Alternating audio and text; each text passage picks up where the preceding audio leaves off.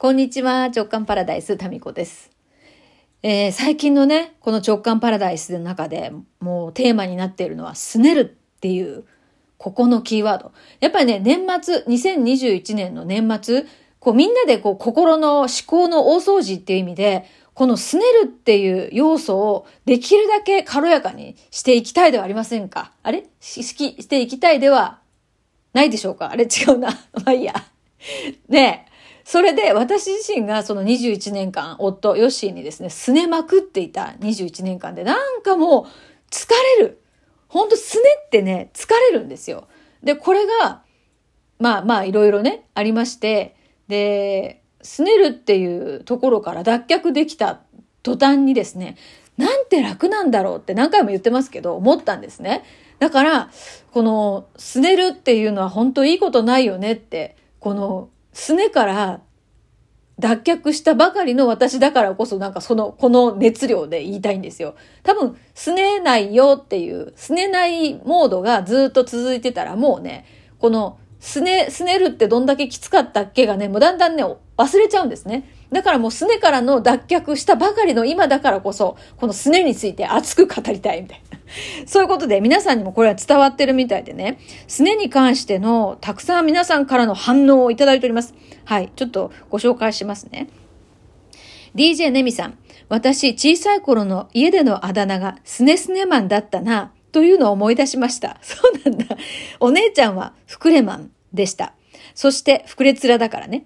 そして、新婚でもうまくいかない時に彼にスネスネしていまして、すねと、すねといたらどうにかなる。後で構ってもらえると思ってやっていたら、全然構ってもらえず放置され、結局自分で機嫌を戻していました。無駄な労力ですね。すねすねモード卒業の時期が来たかなと、タミコさんのラジオで気づかされました。感謝です。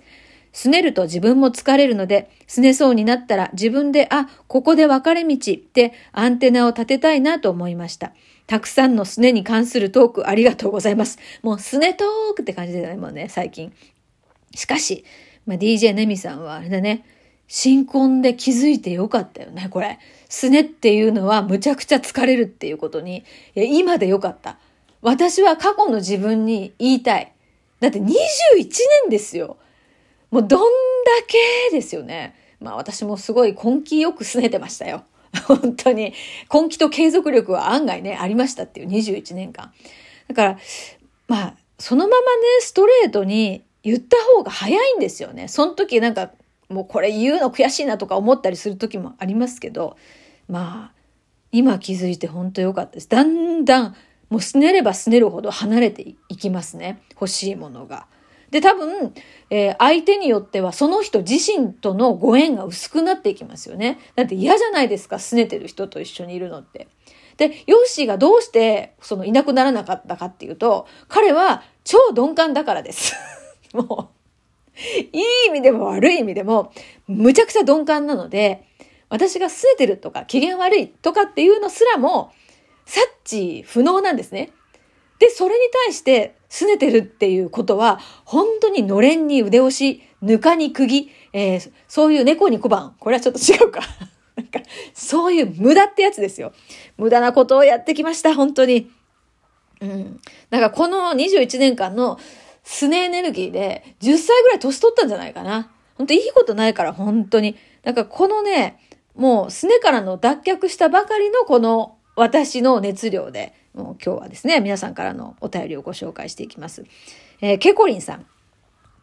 タミコさん、すねる話、分かりすぎてメッセージ送らずにはいられません。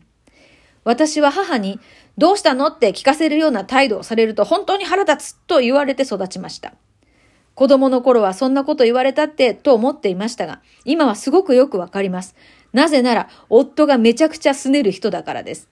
急に機嫌が悪くなり、どうしたの？と聞いても、何でもないとか、聞いてどうするの？とか言ってきます。伝える気がないなら態度に出すんじゃね？えといつもクッションに叫んでいます。本当お疲れ様です。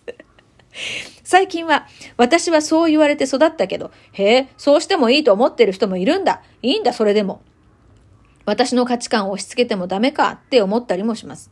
やらないようになってくれたら一番いいです。その要望は言葉で伝えています。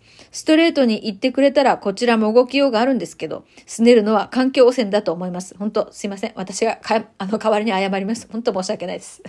拗ね歴21年。いろんなもう汚染物質を多分ね、出してましたね。いや、子供たちに多分一番影響が、あの、大きかったんじゃないかなって思いますね。うん。そして、そうか。ケコリンさんがこの拗ねてるのに気になるっていうところがなんか苦しいよね。ちょっと重くなっちゃうね。で、もしかしたらヒントはここにあるのかなって、ちょっと何かのね、軽くなるヒントになればなって思ったところが、うんとね、へえ、あ、最近は、えっと、私はそう、すね、すねるような態度腹立つわって言われて育ったけれども、そうしてもいいんだ、と、うん、それでもいいんだ、へえって、私はダメだって言われたけどね。いいんだね、それでも。っていう、もしかしたらここにちょっと軽くなるヒントがあるかもしれないなって今思ったんですよ。だから自分にその禁止してる事項があればあるほど、うん、腹立つ相手が増えてくるんですよね。だからそれでいくと、ケコリンさんが拗ねちゃうっていうのはどう？あえて。あえてここはケコリンが拗ねて、もう、拗ねたい、拗ね VS 拗ねみたいな。さらにこれ泥沼になるのかな？が、ほっとくのが多分ね、一番いいんですよね。拗ねに関して。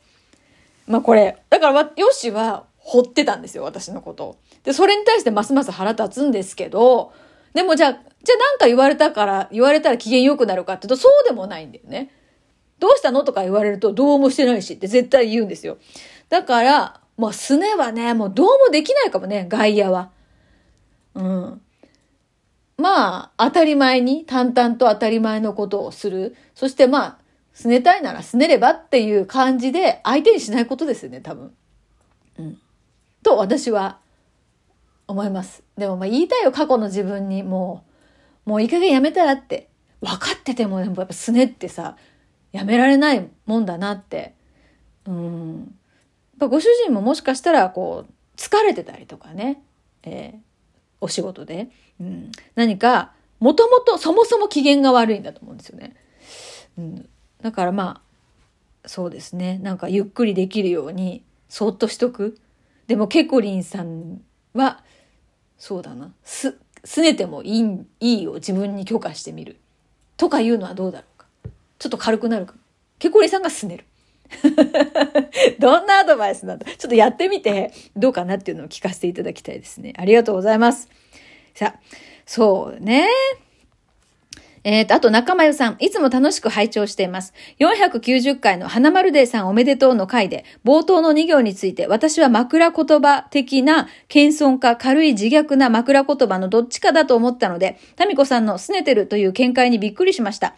同じ言葉でも受け取る人によって解釈が違うというのを最近体験していたので、いても立ってもいられいられずお便りしました。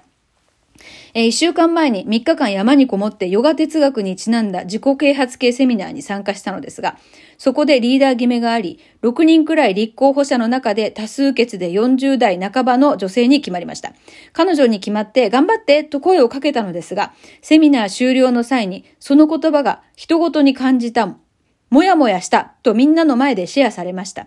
私としては逆の立場なら、頑張ってという言葉が一番嬉しいのに彼女は嫌だった。人それぞれ受け取り方が違って面白いですね、と。なるほど。いや、気づきのシェアありがとうございます。いや、あの、そうなんですよね。だから、こう、物事って、一つの場面だけ、その場面だけを切り取ってみると、やっぱいい悪いとか、え、なんでっていう感じになるんですよ。で、これは報道記者をやってた経験から、あの、学んだことなんですね。だから何か事件とか、えー、誰もはこれは悪いんだとか、これはこうだみたいなものってあるじゃないですか。で、それも裏事情とか、それが起こるまでの経緯を調べていくと、そりゃそうなるよね。なるかもしれないよね、人だからってなるんですよね。というふうにいくと、この花丸デーさんのこの2行のここの部分だけでいくと、いろんな解釈があると思うんですよね。ただ、それまでの他の面のいろんな材料っていうのを含んで見ての、まあ私の、こう、もっと軽くなる、もっとさらに前進するにはここにヒントがあるよっていう見方だったんですよ。だからね、本当に、まあ物事って一場面だけを切り取ってみると、いろんな見え方があって、あの、真実ってなかなか見えにくいものだなっていうふうに感じますね。で、どれも多分その角度から見た、えー、見方は正解なんですよね。だから正しいとか、どれが、えー、いいとかじゃなくて、みんな正解でいろんな見方があるっていうのは確かにそうですね。うん。まあそれに時にびっくりすることもあることもありますけど、でも自分がその立場になった時にっていうね、そういう、その視点から見た時にっていう見方をすると、また違うものが見えてきたり。でもね、本当に見えないところでね、いろんなことがね、あるんだなっていうのは、こう報道の時に私は体験しましたね。うんまあ、ちょっと中前さんのこの質問と、えー、話がずれちゃったかもしれませんけれども、その、だから2行だけの捉え方でいくと、いろんな捉え方があるよねって、その通りだなって思います。でね、この自分が頑張ってと思って、えー、思いを込めて言った言葉が、相手からしたら、そう面白くない言葉だったっていうのも、これもまた、本当に、まあよくあることかもしれないですね。でも、もう自分はそこに愛を持って言ったんだから、もう相手がどう取るのかはもう相手の自由ですよね。で、特にこのね、ラジオトークとかでこういただいた質問で、もう私はできるだけ、なんかちょっとでも軽くなるヒントっていうふうにお話ししてますけども、人によっては、やっぱりそれが冷たく聞こえたりとか、何か切り、突き放すように聞こえたりっていうふうにあるかもしれない。伝わらないかもしれないけれども、まあそれはその方の選択の自由ですよね。で私、まあこちら側、発信者の方を言う方にからできることは、もうその時自分がベストだって思う言葉をお伝えすること。だから仲間由さんも頑張ってっていうのが、まあ愛からの言葉だったら、もうそっから先はもう相手のことだから仕方がないってこと、まあありますよね。ありがとうございました。